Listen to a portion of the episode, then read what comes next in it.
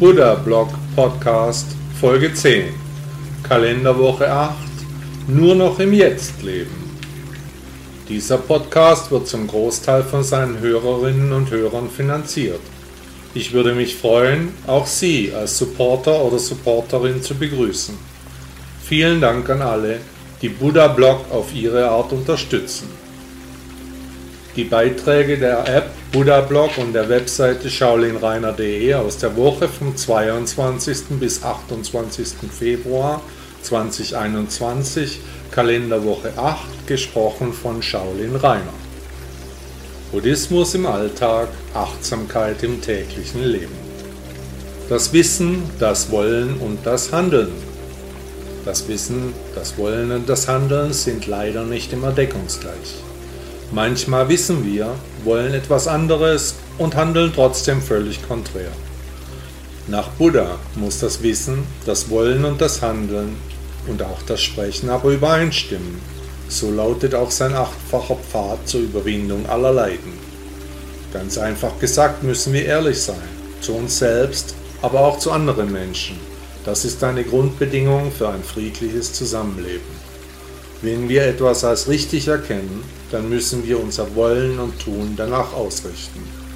Der griechische Philosoph Platon sagte einmal, Klugheit erfordert Zeit und Anstrengung, vor allem aber Ehrlichkeit.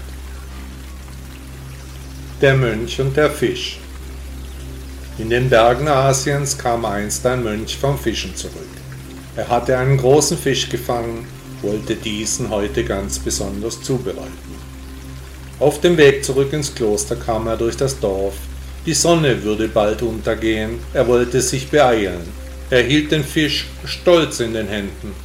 Ein Mann näherte sich ihm, offenbar angetrunken ging er auf den Mönch zu, rief schon von weitem etwas, was er denn da trage. Der Mönch versuchte ihn zu ignorieren, da er seinen Tempelbrüdern ein leckeres Mahl zubereiten wollte. Auf Unterhaltung war er nicht aus, Daher beantwortete er die Rufe des Mannes auch nicht. Als die beiden sich näher kamen, blaffte der Mann ihn an, warum er denn nicht antworte, ob er sich vielleicht zu fein dafür wäre oder ob er gar auf ihn herabschauen würde. Der Mönch versicherte ihm, dass das nicht der Fall sei, der nur auf dem Heimweg sei, keinesfalls andere Menschen verletzen wolle. Was er da überhaupt durch die Gegend trage, fragte der Mann, der Mönch antwortete ihm höflich, aber bestimmt, das sei sein Abendessen und das seiner Brüder. Der aufgeheizte Mann sagte, dass er nur ein Idiot einen Fisch in den Händen tragen würde, also der dann ja auch ein Idiot wäre. Der Mönch antwortete noch immer höflich, nein, er sei kein Idiot. Er habe nur nichts Passendes zum Tragen dabei gehabt. Da befasste er den Fisch fester. Er wollte ihn ja schließlich nicht in den Dreck fallen lassen. Der Mann sah die Handbewegung des Mönches. Er sagte, Ihr wollt mich mit dem Fisch schlagen, ich habe es genau gesehen. Eure Hand hat ihn stärker gegriffen, das macht ihr nur, weil ihr mich mit dem Fisch schlagen wollt. Der Mönch versicherte ihm, dass das nicht der Fall sei. Er als Mönch dürfe auch niemanden schlagen. Der Betrunkene schwatzte weiter auf den Mönch ein, dass er ihn schlagen wolle. Er habe es genau gesehen, er wisse um solche Dinge. Er wollte gar nicht mehr aufhören mit seinen Beschuldigungen, dem Mönch wurde es langsam zu dumm. Er fragte den Mann, ob er denn mit dem Fisch geschlagen werden wolle, so wie er sich benehme, so könnte man dies denken. Der Mann zeterte weiter herum, in der Zwischenzeit wurden andere Bewohner auf die Situation aufmerksam, es bildete sich eine kleine Menge an Zuschauern, die sich das Schauspiel nicht entgehen lassen wollten. Wann sieht man schon einmal einen Mönch im Streit mit einem anderen? Jetzt fing der Mann an, den Mönch weiter zu beschuldigen. Er wollte ihn gar ausrauben, zuerst mit dem Fisch schlagen, dann ihm den Besitz wegnehmen. Der Mann war immer fixierter auf seine eigene Geschichte, die Situation war zum Lachen. Ständig rief er, dass der Mönch ihn schlagen wollte. Da wurde es dem Mönch zu bunt, er dachte bei sich, dass der Mann wahrscheinlich geschlagen werden will, er ihm also einen Gefallen tun würde, wenn er ihn schlägt. Und er schlug zu, mit dem Fisch, mit voller Wucht. Der Mann blieb am Boden liegen und keifte vor sich hin. Seht, er hat mich geschlagen. Es war genau so, wie ich es sagte. Der britische Philosoph Alfred North Whitehead sagte einmal, Wissen hält nicht länger als Fisch. Entscheidungen. Über den Tag treffen wir tausende von Entscheidungen, manche groß, viele klein, ständig müssen wir uns entscheiden. Wie viel Zucker in den Kaffee, welches Hemd, welche Hose, was ist zu bedenken, was ist zu erledigen. Oft winzige Dinge gilt es ständig zu überlegen. Nach links abbiegen, nach rechts abbiegen, besser mit dem Auto oder doch mit der Straßenbahn. Wir müssen Entscheidungen treffen, aber wie wählen wir aus den unzähligen Optionen, die das Leben für uns bereithält? Viele Menschen sind oftmals sehr unschlüssig, schieben Entscheidungen dann auf die lange Bank, aber keine Entscheidung zu treffen ist auch eine Form der Auswahl. Lieber ein Brot mit Marmelade oder besser doch mit Käse oder vielleicht die Rühreier, die Sie so gerne mögen welcher Job, welcher Lebenspartner. Eigentlich würde ich gerne Kinder haben, aber wer weiß, ob jetzt ein guter Zeitpunkt ist. Und treffen wir unsere Entscheidungen wirklich bewusst oder vielmehr nach den in uns abgespeicherten Verhaltensmustern, die wir uns über viele Jahre angewöhnt haben? Oder ist es sogar so, wie Buddha es seinen Anhängern lehrte, dass unser Schicksal schon geschrieben steht, dass wir anhand unseres Karmas die Dinge wählen die uns vorbestimmt sind. Fragen über Fragen. Klar, wir können uns informieren, Positives mit Negativem vergleichen, uns mit Freunden und mit der Familie beraten, aber die Entscheidungen werden wir ganz alleine treffen müssen. Dabei wägen wir dann die Konsequenzen miteinander ab, was wir glauben, was passieren wird, das bestimmt den Auswahlprozess. Und unsere Ängste, die sind auch ein wichtiger Teil der Meinungsfindung. Ich behaupte, dass alles so kommen wird, wie es kommen muss, unabhängig von unserem Vorhaben. Was das Leben für uns bereithält, das wird auch eintreffen. Völlig egal, ob wir das so wollen oder eben nicht. Ganz so, wie Buddha es lehrte. Trotzdem riet Buddha uns zu einem strebsamen und achtsamen Lebensstil, der, durch das Karma vorgezeichnet, auch Ziele, Prioritäten, Anstrengung, Fleiß und Disziplin beinhalten sollte. Ich rate Ihnen, dass Sie sich nicht von Ihrem Weg ablenken lassen. Treffen Sie Ihre Entscheidungen bewusst, hinterfragen Sie diese, aber zweifeln Sie nicht an sich und Ihrem Lebensweg. Wenn alles schon geschrieben steht, dann trifft uns auch keine Schuld. Wir sind nur für unsere bewussten Taten und Handlungen verantwortlich. In welche Richtung wollen Sie gehen? Welchen Weg sehen Sie als den Ihren an? Wichtig ist, ein Bewusstsein für die Entscheidungen des Lebens zu entwickeln. Wenn eine Wahl einmal getroffen ist, dann sollten Sie dazu stehen, nicht im Nachhinein alles wieder in Zweifel ziehen. Der Weg ist das Ziel.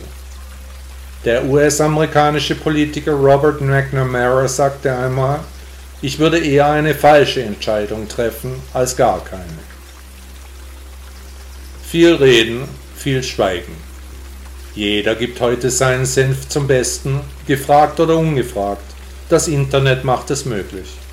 Ich mache das ja auch. Meine Worte gehen hier um die Welt. Ob immer alles gut und sinnvoll ist, das mag dahingestellt sein. Ich spreche und schreibe jedenfalls sehr gerne. Ich liebe es, meinen Finger in die Wunden zu legen. Es gibt ja auch genug davon. Buddhismus im Alltag. Meine Worte zur Lehre des Buddha kommen aus meinem Inneren. Sie wollen in die Welt. Ich kann nicht schweigen. Der irische Schriftsteller Oscar Wilde sagte einmal, der Mensch ist am wenigsten er selbst, wenn er für sich selbst spricht. Gib ihm eine Maske und er wird dir die Wahrheit sagen. Die kleinen Dinge des Lebens. Die kleinen Dinge des Lebens finden oft viel zu wenig Beachtung der kurze Blick am Straßenrand, der schnelle Kuss bei der Verabschiedung, das Wohlbefinden nach dem Sport. Es sind nicht die großen Dinge, die unser Sein so besonders machen, es sind die vielen, vielen kleinen Begebenheiten, die in der Summe so befriedigend sind. Wollen Sie heute einmal den kleinen, schönen Ereignissen in Ihrem Leben Ihr ganz spezielles Augenmerk geben? Der Schweizer Dichter Gottfried Keller sagte einmal, es sind die kleinen Dinge, die die Welt vergrößern. Nutze dein Leben. Nutze dein Leben, wie man das Beste aus dem Leben macht. Kommt es Ihnen manchmal so vor, als wenn das Leben einfach so an Ihnen vorbeigleitet? Nutzen Sie Ihr Leben, kosten Sie Ihre Zeit auch wirklich aus. Der Moment kommt nicht zurück, jeder Augenblick ist kostbar. Nur wer im Jetzt und im Heute lebt, der nutzt sein volles Potenzial. Haben Sie einen Plan, ein Ziel, auf das Sie hinsteuern, oder leben Sie einfach in den Tag? Nach Buddha kommt alles so, wie es kommen muss, egal wie wir handeln, wie wir uns bemühen. Die Zukunft steht schon in unserem Karma fest, aber trotzdem, der Weg ist das Ziel. Wie wir mit unserer Lebenszeit umgehen, das bestimmt, wie man sich an uns erinnern wird. Was sind Ihre Pläne? Wollen Sie die Zeit nutzen oder einfach warten, bis alles vorbei ist? Buddha riet seinen Anhängern, über das eigene Ich hinauszuwachsen, sich nicht zu sehr auf Begierden zu konzentrieren, sondern am eigenen Ich zu arbeiten. Er stellte ein strebsames und fleißiges Leben als befriedigendes Ziel vor, das ohne Trägheit und mit Achtsamkeit den Menschen Inhalte geben kann. Wie könnten Sie Ihr Leben nutzen? Unabhängig von beruflichen Dingen, was wäre der Nutzen aus Ihrer Existenz? Welche Vorteile können Sie Ihrem Umfeld bieten? Was sind Ihre Möglichkeiten, die Sie in die Gemeinschaft einbringen können? Wie macht man also das Beste aus dem Leben? Nun, zuerst einmal muss man vollkommen ehrlich mit sich selbst sein, seine Fähigkeiten und Nachteile offen behandeln. Dabei stellt sich wie immer die Frage aller Fragen, wer bin ich? Dann schließt sich die Frage an, was man mit der Lebenszeit anfangen möchte. Will man anderen Menschen helfen, sein Potenzial ausschöpfen oder eher ruhig und einfach leben? Egal wie man sich entscheidet, kein Mensch ist eine Insel. Immer sind wir in einer Gemeinschaft, haben andere Menschen um uns herum. Wie sollen wir mit diesen Mitmenschen umgehen? Was meinen Sie jetzt, nachdem Sie diesen Text gehört haben? Wollen Sie Ihr Leben besser nutzen, mehr aus Ihrer Existenz machen? Und wenn Sie sich entschieden haben, wie werden Sie weiterhin vorgehen? Welche Ziele fallen Ihnen ganz spontan ein? Welche Bilder sehen Sie vor Ihrem inneren Auge? Was würde Ihrer Umgebung gut tun? Wie könnten Sie anderen Menschen helfen? Welche kurzfristigen Veränderungen, egal wie klein und unwesentlich sie auf den ersten Blick erscheinen, sind denkbar? Was wäre auf längere Frist machbar? Wie können Sie mehr aus Ihrem Leben machen? Menschen, die sich nützlich machen, die sind meist glücklicher und zufriedener als andere. Buddha sagte einmal, unter den Idealen, die einen Menschen über sich selbst und seine Umwelt hinausheben können, gehört die Ausschaltung weltlicher Begierden, Ausmerzung von Trägheit und Verschlafenheit, Eitelkeit und Geringschätzung, Überwindung von Ängstlichkeit und Unruhe und Verzicht auf Misswünsche zu den wesentlichsten Dingen. Neue Gewohnheiten Seit dem Jahreswechsel ist nun einige Zeit vergangen. Was ist mit den guten Vorsätzen passiert, die Sie festgelegt hatten? Sind die Veränderungen eingetroffen, die Sie sich erhofft haben? Wenn die Pläne und Ziele dann nicht umgesetzt wurden, kann es schnell zu Enttäuschungen kommen. Denken Sie noch an die guten Vorsätze, die Sie für das neue Jahr angedacht hatten? Wollten Sie mehr Sport treiben oder vielleicht mit Meditieren anfangen? Wenn ja, dann kann ich Ihnen nur gratulieren. Wenn aber nicht, dann hilft es, wenn Sie sich diese erhofften Veränderungen nochmals vor Augen führen. Das wäre ein wichtiger Schritt, um diese angestrebten neuen Gewohnheiten nicht in Vergessenheit fallen zu lassen. Machen Sie sich bewusst, was wirklich wichtig für Sie ist. Was ist machbar, was nicht. Welche Gewohnheiten stören Sie an sich selbst? Welche wären Ihrer Meinung nach wichtig? Welche neuen Gewohnheiten möchten Sie annehmen? Vielleicht wollen Sie mehr Meditation oder Sport ausüben, konnten aber bis jetzt noch nicht den richtigen Ansatz finden. Ich möchte Sie ermutigen, dass Sie Ihre Ziele nicht vergessen, dass Sie ein besseres und achtsameres Leben führen können und möchte Ihnen Vorschläge machen, wie Sie Ihre Gewohnheiten doch verändern können. Wenn Sie sich erst einmal bewusst geworden sind, was Sie erreichen möchten, dann denken Sie daran, dass das Erreichen von Zielen und Gewohnheiten kein einfacher Prozess ist, dass es dabei Höhen und Tiefen geben wird. Manchmal läuft nicht alles wie geplant. Es kommen Dinge dazwischen, nicht immer sind wir voll motiviert. Manchmal brauchen wir dann etwas Hilfe von außen, um wieder in die Spur zu kommen. Ich für meinen Teil habe mir eine feste Routine erstellt, nach der ich diszipliniert und konzentriert meditiere und meine Übungen mache. Nach dem Aufstehen trinke ich zwei Tassen Kaffee, gehe dann in die Dusche, breite danach meine Matte aus und mache mein Yoga. Dann sind meine Gelenke gedehnt, ich fühle mich wohl, die Energie fließt wohlig durch den Körper. Dann mache ich auf der Matte meine Meditation, Körper und Geist kommen dabei zur Ruhe. Haben Sie für Ihren Sport und Ihre Meditation eine feste Routine erschaffen? Eine neue Gewohnheit, die Sie in Ihr Leben integrieren können? Gehen Sie geduldig, freundlich, achtsam und mitfühlend mit sich selbst um. Fordern Sie nicht zu viel von sich. Dauerhafte Veränderungen zu erreichen ist nicht einfach. Haben wir uns doch unseren bisherigen Lebensstil über viele Jahre angewöhnt. Und das Vertraute ist auch sehr bequem. Neue Gewohnheiten kommen nicht über Nacht. Alles braucht seine Zeit. Was ist mit anderen neuen Gewohnheiten? Etwa gesünder zu essen, keinen oder wenig Alkohol zu trinken, besser und achtsamer mit dem Umfeld umzugehen. Was ist Ihnen wirklich wichtig im Leben? Nach Buddha sollen wir nicht in Gewohnheiten verfallen, jede Situation neu entscheiden. In der hektischen Welt, in der wir leben, sind Rituale aber ein Rückzugsort, die uns neue Kraft und Energie geben können. Welche neuen Gewohnheiten sehen Sie jetzt als wichtig an? Die buddhistische Nonne Pema Chödrön sagte einmal, der Schlüssel ist die Veränderung unserer Gewohnheiten, insbesondere unserer geistigen Gewohnheiten. Wo liegt Ihr Fokus? Die Zeiten sind gerade sehr verstörend die Welt ist in einer Hysterie gefangen.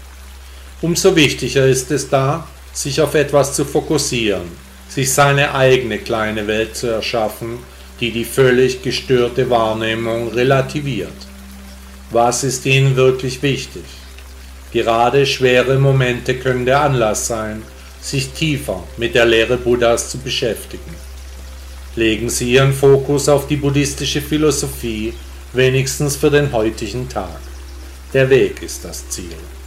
Der chinesische Philosoph Konfuzius sagte einmal, derjenige, der zwei Hasen gleichzeitig jagt, wird keinen davon fangen.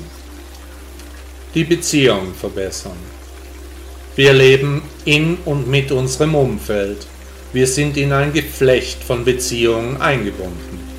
Die Familie, unsere Freunde, die Arbeitskollegen, flüchtige Bekanntschaften und tiefe Verbindungen bestimmen unser soziales Leben. Beziehungen müssen allerdings gepflegt werden, sonst schlafen sie ein.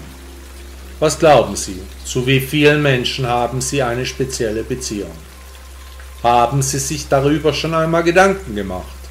Nehmen Sie sich ein Stück Papier, unterteilen Sie es in drei Abschnitte, jeweils für die besonderen, die normalen und die geschäftlichen Beziehungen. Fügen Sie jetzt in die Felder die Namen der Menschen ein, die in Ihrem Leben eine Rolle spielen. Lassen Sie nach den jeweiligen Personen aber etwas Platz. Ich werde später darauf zurückkommen. Schauen Sie sich Ihre Liste in aller Ruhe an, verbessern Sie sie, wenn in Ihnen der Wunsch dazu aufkommt. Überlegen Sie sich bei jedem Namen das Für und das Wider zu der Person. Denken Sie an die schönen Momente, die sie zusammen mit diesem Menschen verbracht haben. Und was war nicht so harmonisch? Auch diese Gefühle sind wichtig, sollten nicht vernachlässigt werden. Wenn Sie mit der Liste zufrieden sind, dann fangen Sie an zu überlegen, welche dieser Beziehungen Sie verbessern möchten. Suchen Sie sich einen Namen aus der besonderen Gruppe aus. Was könnten Sie tun, um diese wichtige Verbindung zu vertiefen? Wären Sie bereit, auch Arbeit in diese Beziehung zu stecken? Ich empfehle die 3-2-1-Regel, um generell Beziehungen zu vertiefen. Überlegen Sie sich drei Kleinigkeiten, die Ihnen nicht viel Mühe machen, zwei Dinge, die mit etwas Anstrengung verbunden sind und eine ganz spezielle Sache, die deutlichen Aufwand erfordert. Legen Sie diese Vorhaben fest, schreiben Sie sie hinter den entsprechenden Namen. Machen Sie nun die besondere Gruppe zuerst fertig. Dann gehen Sie zur nächsten Gruppe, hier machen Sie genau dasselbe, nur mit einem Unterschied. Die Dinge, die Sie für die Menschen in der normalen Liste tun werden, sollten weniger Aufwand für Sie bedeuten. Auch hier gehen Sie die Liste durch schreiben hinter jede Person, was sie bereit sind zu tun, um die Beziehung zu pflegen. Danach arbeiten sie noch die letzte Gruppe ab, stufen ihren Aufwand für die Beziehungspflege aber nochmals realistisch zurück. Wenn sie fertig damit sind, dann tragen sie die Dinge, die sie bereit sind zu tun, auch wenn sie noch so klein und unscheinbar wirken, in ihren Kalender ein. Wir alle sind ein Teil eines großen Ganzen Buddha mahnte seine Anhänger, sie sollten hinter die Kulissen blicken, sich nicht vom Schein täuschen lassen. Wie würden Sie sich fühlen, wenn Sie unerwartet eine kleine Aufmerksamkeit erhalten? Die amerikanische Menschenrechtsaktivistin Eleanor Roosevelt sagte, das Wichtigste in einer Beziehung ist nicht, was Sie bekommen, sondern was Sie geben. Wo drückt der Schuh? So fragt man höflich, was unser Gegenüber vielleicht bedrückt, was belastet und die Stimmung dämpft. Also frage ich Sie jetzt, wo bei Ihnen der Schuh drückt. Was liegt Ihnen auf der Seele und wie können Sie sich besser fühlen? Würde Ihnen Meditation helfen oder ein knackiger Spaziergang, ein Treffen mit Freunden? Nehmen Sie sich heute etwas Zeit für sich. Schalten Sie Ihr Telefon aus, bleiben Sie ganz bei sich wenigstens vor 15 Minuten. Nach Buddha ist sowieso nicht alles wahr, was wir als echt empfinden. Der englische Schriftsteller Mark Haddon sagte einmal, ich weinte, weil ich keine Schuhe hatte, bis ich einen traf, der keine Füße hatte. Nur noch im Jetzt leben. Die Lehre Buddhas gebietet es seinen Anhängern, achtsam und bewusst zu leben, über das eigene Ich nachzudenken die Momente und Gegebenheiten zu schätzen. Was morgen kommt, wer weiß das schon. Ob es überhaupt ein Morgen geben wird, das ist völlig ungewiss. Sie sollten damit beginnen, dass Sie Ihr Leben bewusster wahrnehmen, die Kleinigkeiten schätzen, egal wie unwichtig sie Ihnen erscheinen mögen. Der leckere Geruch des Kaffees, das Lachen eines Kindes, der wohltuende Luftzug, das Untergehen der Sonne, die Menschen um sie herum, das sind schätzenswerte Gelegenheiten, die sie nicht ungenutzt verstreichen lassen sollten. Der Weg zur Erleuchtung ist gepflastert mit wundervollen Dingen, die es zu entdecken gilt. Diese finden allerdings jetzt statt, morgen vielleicht auch, aber wir wissen es eben nicht. Der chinesische Philosoph Lü Buwei sagte einmal, die Gegenwart ist im Verhältnis zur Vergangenheit Zukunft ebenso wie die Gegenwart der Zukunft gegenüber Vergangenheit ist. Darum, wer die Gegenwart kennt, kann auch die Vergangenheit erkennen. Wer die Vergangenheit erkennt, vermag auch die Zukunft zu erkennen. Buddhistisches Studium Im westlichen Kulturkreis ist wenig bekannt über die Lehre Buddhas, weshalb das Studium der Philosophie des großen Lehrers zum fundamentalen Verständnis der Weltanschauung dienlich sein kann. Anleitung dazu kann ein Chan-Meister geben, da die Gesamtheit der buddhistischen Weisheit über viele Jahrhunderte dem Zeitgeist unterworfen war, bedeutende Lehrer in der Nachfolge Buddhas ihre eigenen Ansichten eingebracht haben und viele unterschiedliche Schulen andere Ansätze verfolgten. Ein buddhistisches Studium kann uns allerdings nichts geben, was wir nicht schon in uns haben, aber es kann die Dinge von uns entfernen, die unserer wahren Natur fremd sind, die sich als Schichten auf unsere Persönlichkeit gelegt haben.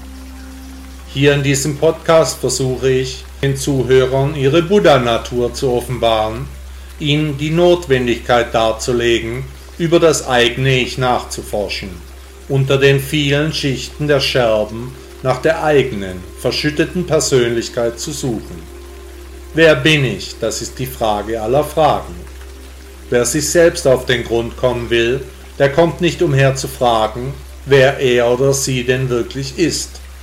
Wer ist der Mensch hinter der Rolle, die wir uns ausgesucht haben, damit wir nicht mehr so häufig verletzt werden können, damit das Umfeld nicht so einfach den wahren Menschen sehen kann? Was also können wir von der Rolle wegnehmen? Wie kann ich Ihnen dabei helfen?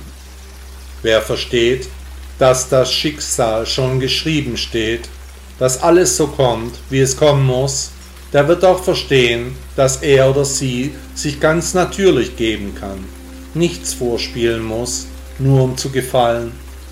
Wenn es ihr Karma ist, ihre wahre Persönlichkeit ab jetzt zu zeigen, dann wird das auch so kommen. Wenn andere Menschen in ihrem Umfeld dies so nicht schätzen können oder wollen, dann ist dies deren Karma, unabhängig von ihrem Schicksal. Wenn sich die Wege treffen sollen, dann wird das so kommen. Wenn sie sich trennen müssen, dann ebenso. Ein buddhistischer Lehrer bereitet die Menschen auf die Erleuchtung vor, auf das Loslösen von Anhaftungen, egal ob an Menschen oder Dinge. Da wir sowieso alles, was uns lieb und teuer ist, verlieren werden, macht es auch keinen Sinn, übermäßig daran zu kleben. Nach dem Gründer des Chan-Buddhismus, dem indischen Mönch Bodhidharma, der seine Lehre und ihre Ausprägungen im Shaolin-Tempel China begründete, sollte die Philosophie Buddhas von Herz zu Herz weitergegeben werden, also durch Gespräche, genannt Dharma-Vorträge und persönliche Anweisungen. Ich versuche mit meinen Worten, meine Zuhörer in die Richtung des buddhistischen Weges zu weisen, denn der Weg ist das Ziel. Buddha sagte einmal, fehlt der Eifer, schwindet die Weisheit. Bedingungsloses Grundeinkommen. Die nächste Sau wird durch das mediale Dorf getrieben. Die Forderung nach einem bedingungslosen Grundeinkommen wird lauthals gestellt. Damit wird Neid und Missgunst Tür und Tor geöffnet, die Faulheit wird zum Standard als allgemeines Anrecht dargestellt. Nach Buddha sollen wir ein arbeitsames und achtsames Leben führen. Das einfache Fordern von anderen Menschen ist kein ordentlicher Lebensstil. Nun führen einmal wieder verblendete Ideologen das Wort, die ein bedingungsloses Grundeinkommen als fair und finanzierbar sehen. Selbstverständlich würde dieses Modell nicht der Faulheit Vorschub leisten, es sei ja so gerecht. Ich für meinen Teil finde, dass an jede Leistung auch Bedingungen geknüpft sein müssen, denn ich habe keine Lust, ständig und dauerhaft bedingungslos zu zahlen. Buddha sagte einmal, faul zu sein ist nur ein kurzer Weg zum Tod und fleißig zu sein ist ein Lebensstil. Dumme Leute sind faul, kluge Menschen sind fleißig. Mehr Kontrolle über das Leben wie sie mit vier einfachen Schritten mehr Kontrolle über ihr Leben erhalten können. Wir können die Ereignisse nicht kontrollieren, wohl aber unser Handeln. Haben Sie häufiger das Gefühl, dass Ihnen das Leben entgleitet, dass Sie keine Kontrolle über die Geschehnisse haben? Nun, nach Buddha können wir gar keine Kontrolle haben, denn das Karma steht schon geschrieben, es kommt alles so, wie es kommen muss. Was wir aber kontrollieren können, sind unsere Handlungen. Denn wenn es unser Schicksal sein sollte, dass wir mehr Kontrolle ausüben sollen, dann wird das eben auch so kommen. Aus dem gefühlten Kontrollverlust erwächst dann schnell Stress, Überforderung und Sorgen. Es handelt sich dabei um ein reines Gefühl, denn diese Vorgänge spielen sich nur in unserem Inneren ab. Die Welt dreht sich weiter, ob wir Gefühle haben oder eben nicht. Wie aber können wir unsere Gefühlswelt besser handhaben, weniger den Emotionen folgen? Wie können wir glücklicher leben? Erstens Gelassenheitsmantra. Wenn uns wieder einmal alles über den Kopf steigt, dann können wir unser Ich mit einem Gelassenheitsmantra zur Ruhe bringen. Hier bietet sich ein buddhistisches Gebet an. Ich bete zur Statue Buddhas, die ein Abbild meiner selbst ist. Ich sammle mich, um mein Herz zu beruhigen. Mein Atem geht ruhig und rund, jeder Einatmen tut wohl. Ich ruhe in mir, die Gewissheit, zu Staub zu zerfallen, die gibt mir ungeheure Kraft. Ich erkunde mein Selbst, forsche in meinem Ich. Wer bin ich? Wo komme ich her? Wo gehe ich hin? Zweitens. Atemübungen. Konzentrieren Sie sich jetzt auf Ihre Atmung. Versuchen Sie, die Kontrolle über Ihre Ein- und Ausatmung zu erlangen. Atmen Sie ruhig und achtsam durch die Nase ein, halten Sie den Atem kurz in sich, dann atmen Sie langsam und bedacht durch den Mund wieder aus. Machen Sie diese Übung 20 Mal, achten Sie auf den Fluss der Atmung in Ihrem Körper. Drittens. Forschen Sie Ihren Gedanken nach. Tausende von Gedanken stürmen durch Ihren Gedankenpalast. Ähnlich wie Blitze schießen alle möglichen Überlegungen mit großer Energie durch uns. Nehmen Sie sich den nächsten Gedanken genau vor. Wo kommt er her? Warum kommt er genau jetzt in Ihnen auf? Was haben Sie gerade gehört oder gesehen? Was war der Grund für diesen Gedanken? Gehen Sie diesem Gedanken nach, lassen Sie nicht locker. Viertens. Gedankentempel. Bauen Sie in Ihrem Gedankenpalast einen Tempel. Stellen Sie sich vor, dass in Ihrem Kopf ein kleiner Platz nur für Buddha reserviert ist dort eine kleine Statue von ihm steht als Sinnbild für ihr eigenes Ich. Stellen Sie sich bildlich diesen besonderen Platz in Ihrem Inneren vor. Bauen Sie den Tempel nach und nach aus, schmücken Sie ihn mit Blumen und Dekoration. Wenn Ihre Gedanken wieder ein Schlachtfest veranstalten, dann ziehen Sie sich mental in Ihren Gedankentempel zurück, um dort Ruhe und Frieden zu finden. Einen Rückzugsort, in ihnen, nur für sie, ihr kleines Paradies. Gewinnen sie Kontrolle über ihr Leben. Buddha sagte einmal, dein schlimmster Feind kann dir nicht so viel Schaden zufügen wie deine eigenen unkontrollierten Gedanken. Aber einmal gemeistert kann dir niemand so sehr helfen. Herzlichen Dank, dass Sie den Podcast Buddha Blog gehört haben. Bitte besuchen Sie meine Webseite shaolin-reiner.de oder laden Sie meine App Buddha Blog bei Android oder Apple herunter. Einen schönen Tag.